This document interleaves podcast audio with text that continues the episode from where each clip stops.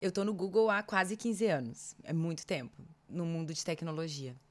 Quando eu entrei não existia Android. O Android, ele foi um produto criado que permitiu que muitas pessoas, principalmente em países em desenvolvimento, pudessem ter celulares a preços acessíveis. Estar dentro do Google há tanto tempo, acompanhando a história, para mim é é muito genuíno da empresa essa, essa missão de criar para todo mundo. Mas quando eu não penso na jornada desse usuário, que eu tirei a trava do acesso, mas eu entrei num e-commerce e não tem produto para mim, eu não pensei na jornada. Não adianta nada eu chegar, ufa, consegui acessar um site, tirei as barreiras digitais, mas eu não tenho nada que seja para a minha pessoa. Então eu não pensei nessa jornada, né? Aumente o volume. Está começando mais um episódio do Ouça Mais Alto, um podcast para falar de diversidade, equidade e inclusão na tecnologia.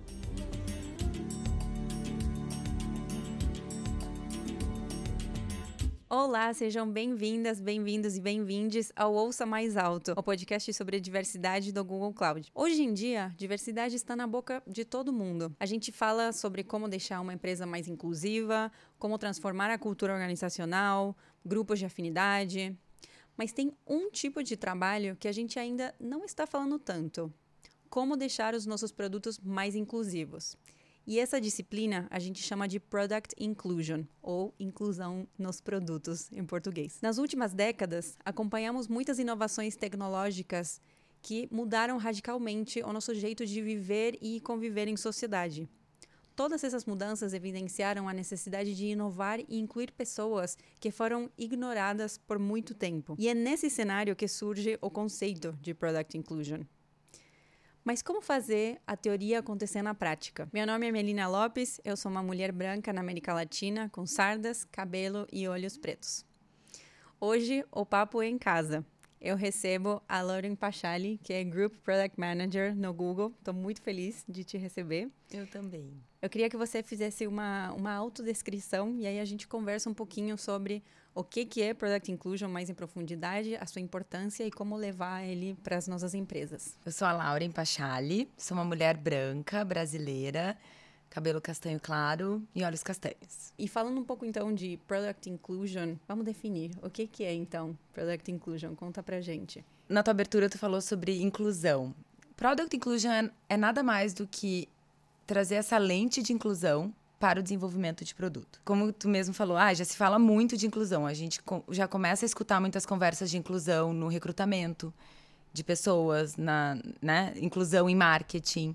E Product Inclusion é esse mesmo exercício de trazer a lente de inclusão, porém para o desenvolvimento de produtos. E aí, igual é nessas outras áreas, existem momentos chaves onde é extremamente importante. São momentos que podem ter um impacto muito grande no final se você trouxer essa lente de inclusão naquele específico momento de desenvolvimento de produto. Product Inclusion é esse mesmo conceito de inclusão aplicado num contexto de desenvolvimento de produto. Acho muito interessante a gente separar, talvez, o que é Product Inclusion do que é acessibilidade. Sim. Que eu acho que muitas vezes, por conta justamente de que Product Inclusion é um pouco uma disciplina nova, as pessoas podem pensar que Product Inclusion pode ser apenas pensar em é, legendas, por uhum, exemplo, uhum. né?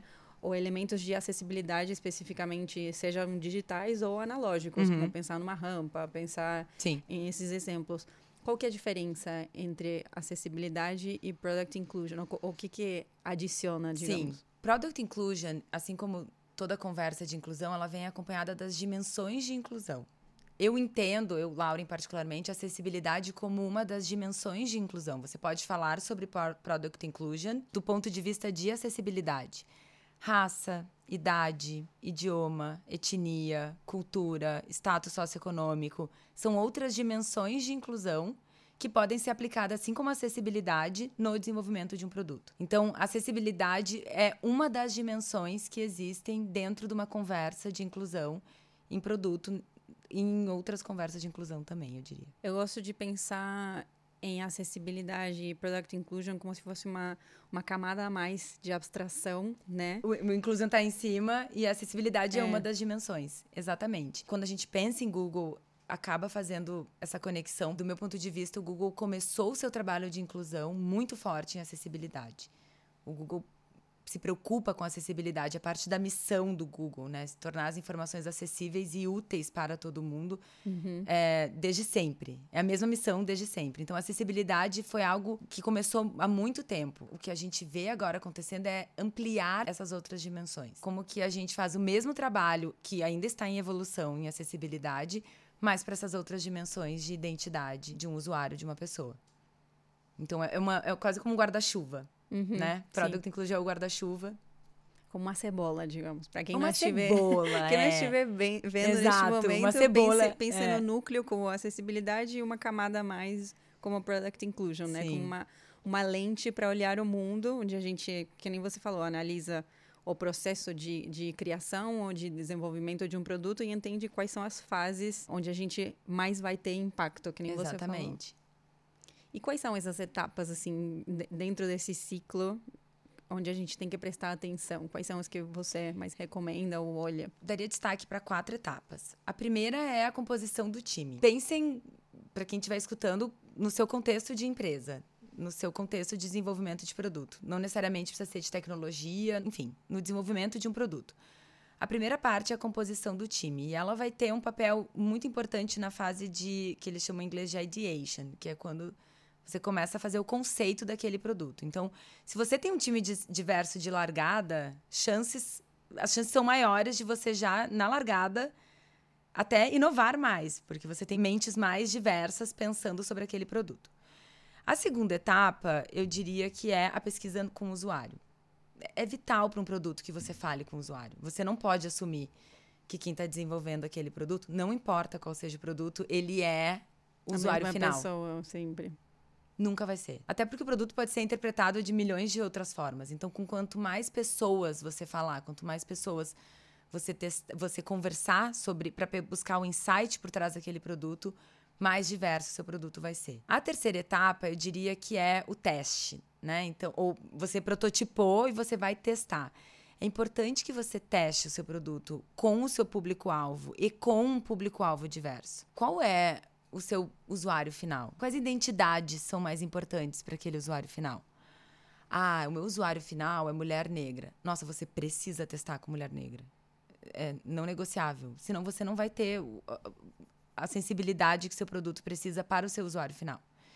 Então, para mim, no desenvolvimento de produto, e a quarta é o marketing. De novo, você uhum. pode fazer um produto, mas você precisa contar a história através daquele usuário também.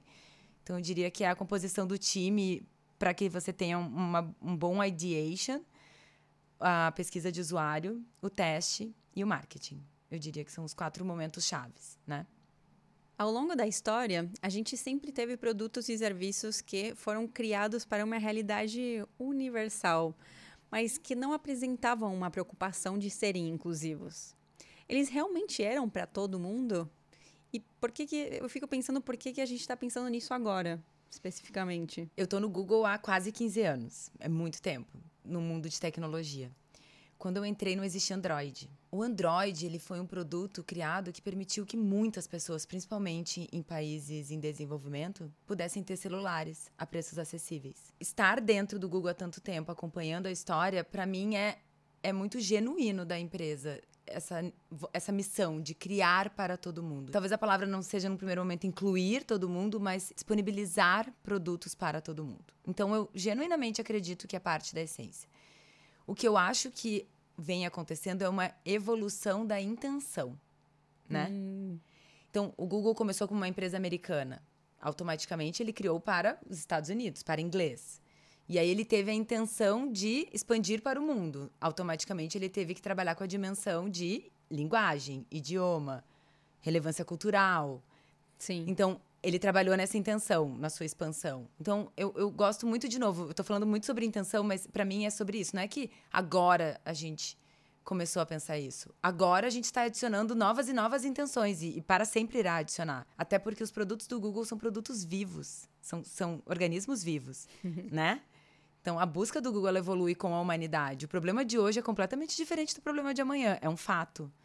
Ele, a gente pode fazer o maior esforço do mundo para ser inclusivo hoje. Assino aqui, a gente volta nesse podcast, que vai ter um problema novo e a gente não vai ser inclusivo daqui a cinco anos, porque é um organismo vivo. Porque a gente vai pensando em como as identidades também vão mudando, né? Inclusive, se a gente pensar, por exemplo, na comunidade Identidade LGBT. de gênero. Uhum. A comunidade LGBT tem exatamente isso. Hoje em dia, temos pesquisas da GLAD que mostram que a, gera a geração Z, a porcentagem de pessoas que se entendem trans e se identificam como trans é muito mais alta do que em gerações anteriores, por exemplo. Então, por exemplo, pronomes. Eu aposto que ninguém estaria falando de pronomes há 10 anos atrás. Entendeu?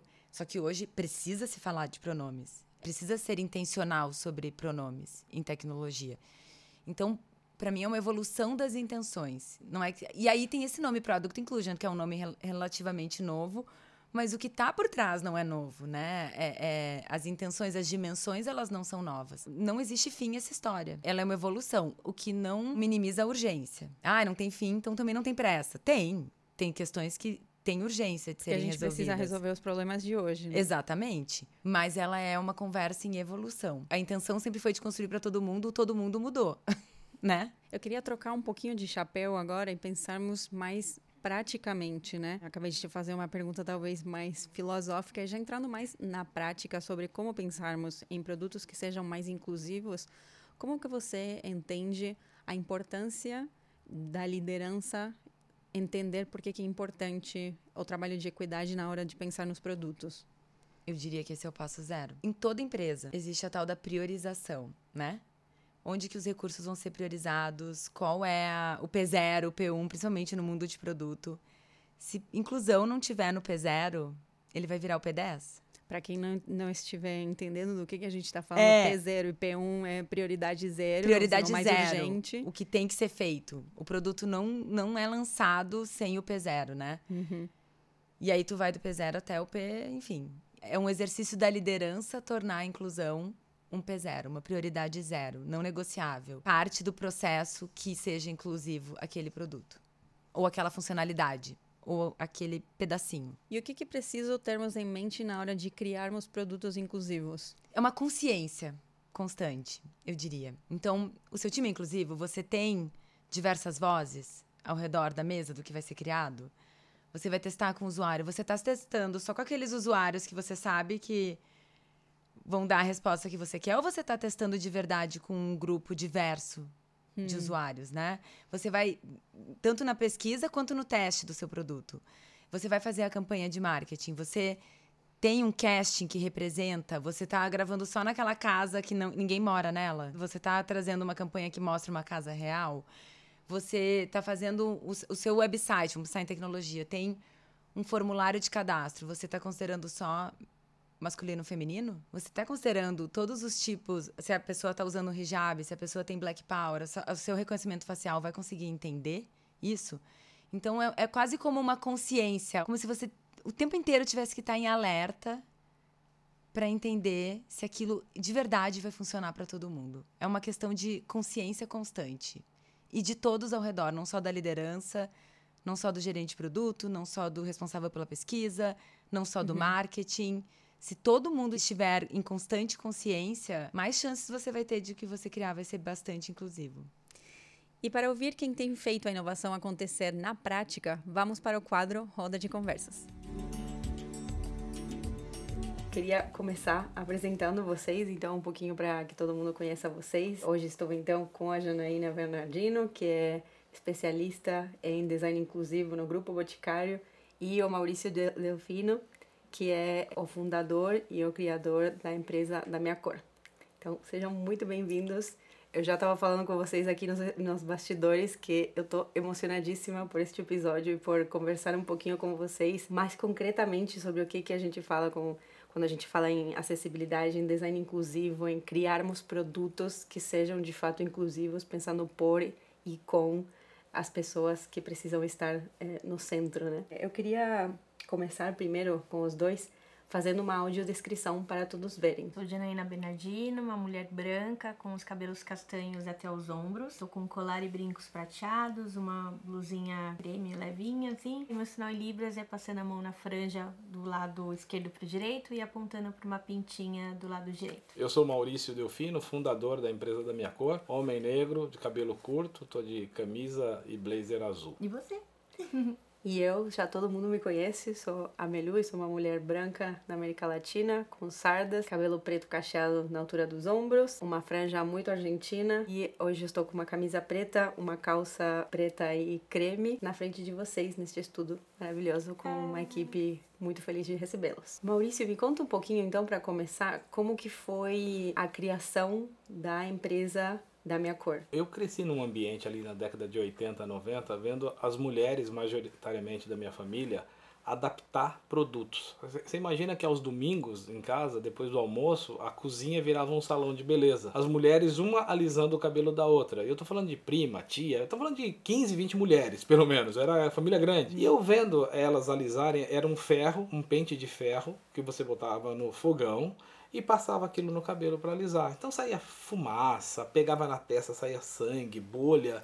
Era um processo muito doloroso de você ver aquilo. Eu, como menino naquela época, só falava: por que, que vocês têm que fazer isso? E as respostas eram assim: se eu não alisar meu cabelo, a minha patroa não deixa eu trabalhar. Se eu não fizer isso nas crianças, elas são motivo de chacota na escola. As demais crianças ficam tirando hum. sarro delas. É, pô, aqui no Brasil eu não tenho produto pensado para mim. Ah, se tem é caro, se tem é sazonal. E eu cresci com esse incômodo. Então, em um dado momento, quando eu saí do mundo corporativo e resolvi empreender, eu falei, vou criar uma marca para pensar produtos voltados para a comunidade negra. Eu cresci, eu faço parte dessa comunidade e para mim é muito fácil, é muito simples, é pensar produtos para nós. E eu juntei isso com uma habilidade que eu tinha do mundo corporativo, que é de pensar produtos, venda, negociação, tirar a ideia do papel. E nisso eu falei, bom, tá aí. Vai ser uma marca para pensar produtos inovadores e socialmente inteligente para a comunidade negra. É assim que nasceu a da minha cor em 2018, janeiro de 2018. Gostei de que você pensou, não pensou necessariamente em que eles sejam inclusivos. Você, você falou produtos inteligentes, né? Isso. Inteligentes porque você pensou em algo que outras pessoas talvez tivessem pensado, mas ninguém foi à frente, né? Então você é um grande empreendedor. É. Me conta como foi, então, criar as toucas. Falando da touca descartável especificamente, a minha mulher ela, ela é da área da saúde. E ela sempre precisou usar duas toucas para fazer o trabalho dela. E aquilo me incomodava. Eu falei, cara, como assim? Você precisa usar duas, três toucas para fazer seu trabalho? Não tem uma touca que comporta teu cabelo, que é afro volumoso? Não, não tenho. Pesquisa, pesquisa, não acha, não acha, não acha. E, pô, pera lá, vamos criar esse troço. e a gente preparou um produto, enfim, fez todo o trabalho de desenvolvimento, né? É, patenteou a ideia, obviamente. E aí começamos a trabalhar ela no mercado. E em um dado momento, um dos clientes foi a Boticário, que procurou a gente para implantar na fábrica da Bahia do Paraná. E a gente comemora muito, porque é isso, né? A liberdade de ser quem somos, com o cabelo, com o jeito, com tudo, né? É isso. Pensando um pouquinho agora em, em, termos de carreira, Janaína, como você começou a se envolver com design inclusivo? Contando aqui também, não falei na minha audiodescrição, mas a audiodescrição também é para mim. Eu sou uma pessoa com deficiência visual, sou cega. E aí isso começou em 2018 para 19.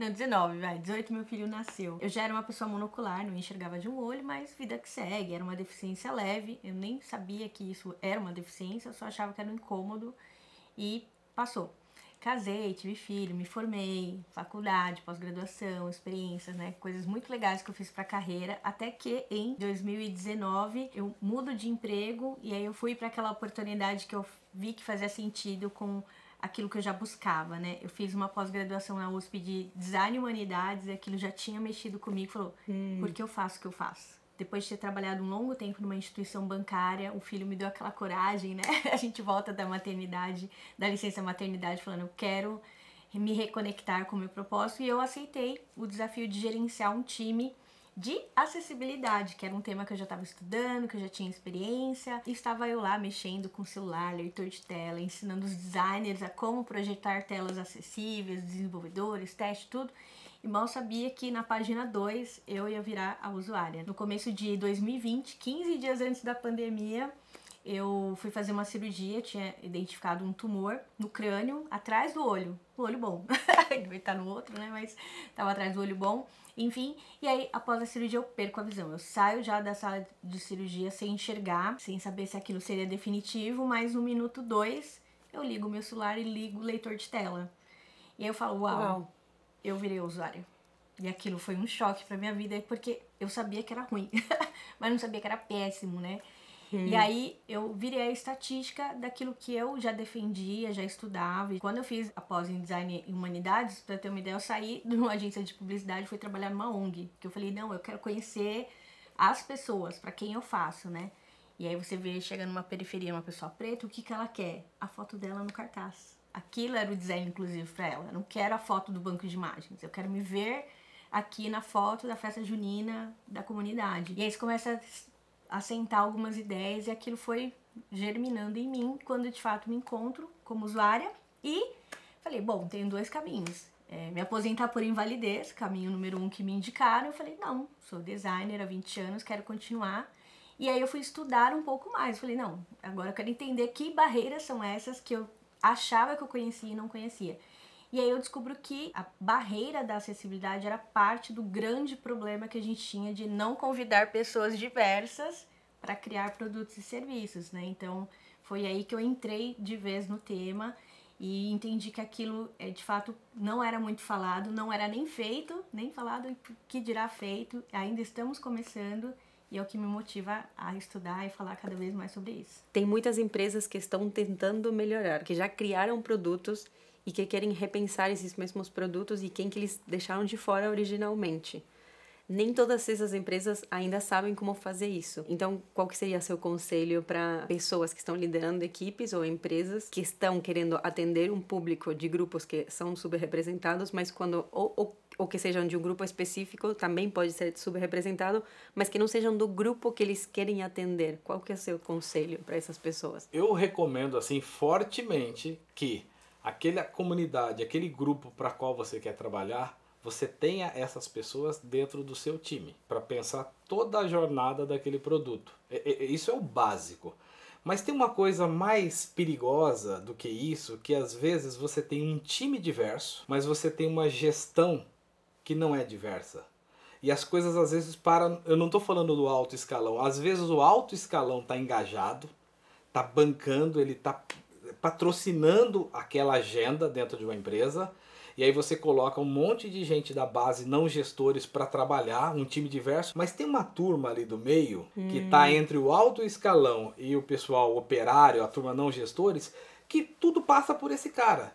E se esse cara não tiver uma mente aberta, é, as coisas não saem. Aí você fala, caramba, o presidente, o CEO da empresa está patrocinando essa agenda, eu tenho um time diverso, mas por que, que as coisas não estão acontecendo? Então, assim, a gente tem que estar tá com a lupa, tem que estar tá com um olhar muito atento para esses tomadores de decisão ali na primeira instância, vamos chamar assim. Você entendeu? Porque muitas das vezes boas ideias morrem ou não vão para frente porque esse cara, ele tem um time diverso, mas ele não tem uma cabeça aberta e diversa. É, é bem importante pensarmos além de termos a equipe diversa também, quando a equipe ainda não é diversa, se ainda estamos construindo esse famoso pipeline, que muitas vezes é difícil de construir, etc., pensarmos também numa consultoria externa, se a gente precisar, é, mas é, é, bem a essência do que você falou. A equipe que está pensando nessas soluções precisa ser diversa. Se a, a, equipe neste momento não é diversa e você realmente quer fazer um produto diverso, você tem que pensar como você também traz essas pessoas de fora, se elas não, não formam parte do seu time. Se a gente está criando uma touca de natação,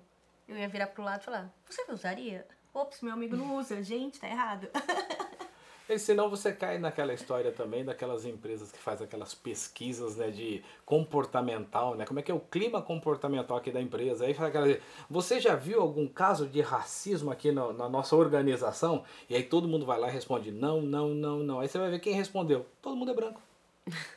Então e aí, aí, você, aí você divulga um relatório dizendo assim, essa é uma empresa diversa, não tem racismo, nunca foi praticado, mas não tem negros gestores na alta gestão. Tem, mas normalmente estão lá na fábrica, estão lá na rua, entendeu? Então, assim, é, é, é, bem, bem complicado isso daí. Sim, é mais, sempre mais complexo do que parece. Para encerrar a nossa conversa, quais são alguns conselhos práticos a mais, assim, para empresas que querem fazer dos seus produtos mais inclusivos e que tragam mais equidade? Passando pelo que o Maurício falou, né? De um time diverso já me dá um, um grande farol de que eu tô de fato olhando para diversidade de pessoas e de soluções de negócio. Quando eu crio uma regra de negócio, por exemplo, de um aplicativo de carro que coloca lá que em cinco minutos, se você não chegar, você toma uma multa e você ainda é penalizado, eu, como pessoa com deficiência, não chego nele em cinco minutos.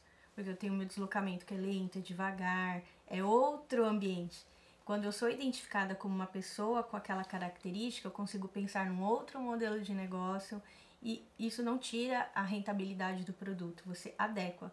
É uma touca com outros formatos, era só isso, né? Então, quando você de fato traz o usuário para perto ou se interessa em onde ele está para escutar, fazer uma pesquisa etnográfica, uma pesquisa de né, sala espelho, uma pesquisa de imersão e conhecer essas pessoas, isso muda, né? E a gente tem aqui numa era de CX, né, Customer Experience, falando que a nota é a não reclamação, né? Eu já penso diferente. Eu acho que a nota é o portfólio pensado para pessoas diversas ou adaptáveis. Não necessariamente eu preciso criar um produto para cada ser humano, não dá.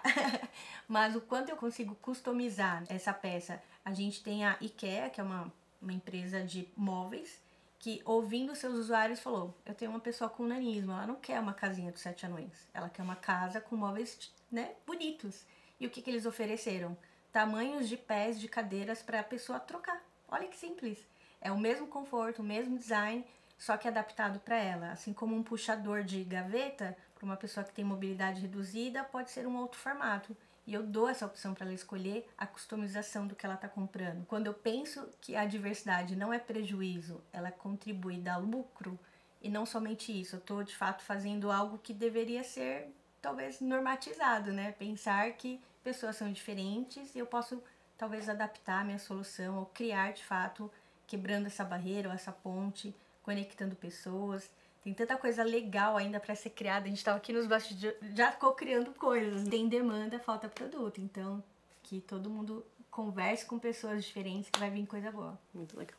E a gente precisa ouvir as pessoas. Ouvir de fato, sabe? Assim, não importa o segmento, o público que eu estou me propondo a trabalhar. Eu preciso ouvir essas pessoas e quem vai criar do lado de cá precisa fazer parte desse público porque as coisas vão por um caminho mais simples. Quando você olha para os produtos, por exemplo, que eu tenho, é um monte de obviedades. Você fala, cara, como... eu acho engraçado quando alguém, como ninguém pensou nisso antes? Porque é óbvio. Para mim é óbvio. Se você bota um monte de finlandês, de alemão para pensar uma coisa, não vai pensar. Não consegue. Mas para mim é óbvio.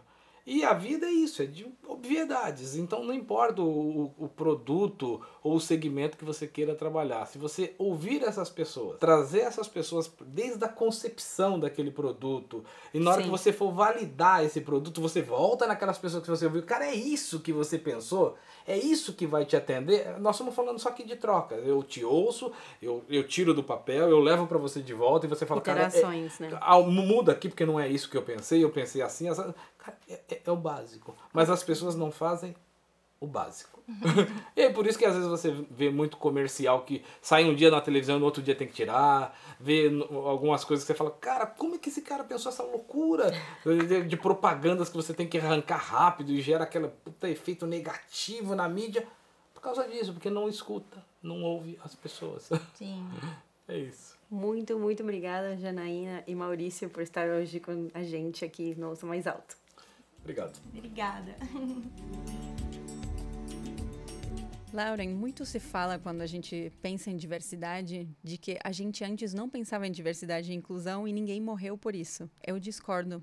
Eu acho que quando a gente fala sobre desenvolvimento de produtos, na verdade sim tem tido é, um impacto na qualidade de vida, inclusive em vidas de pessoas. Eu penso, inclusive, nos bonecos de teste de carros para testar como os carros batem e entender como funciona o airbag, o cinto de segurança, por exemplo. Esses bonecos estavam pensados em homens cis.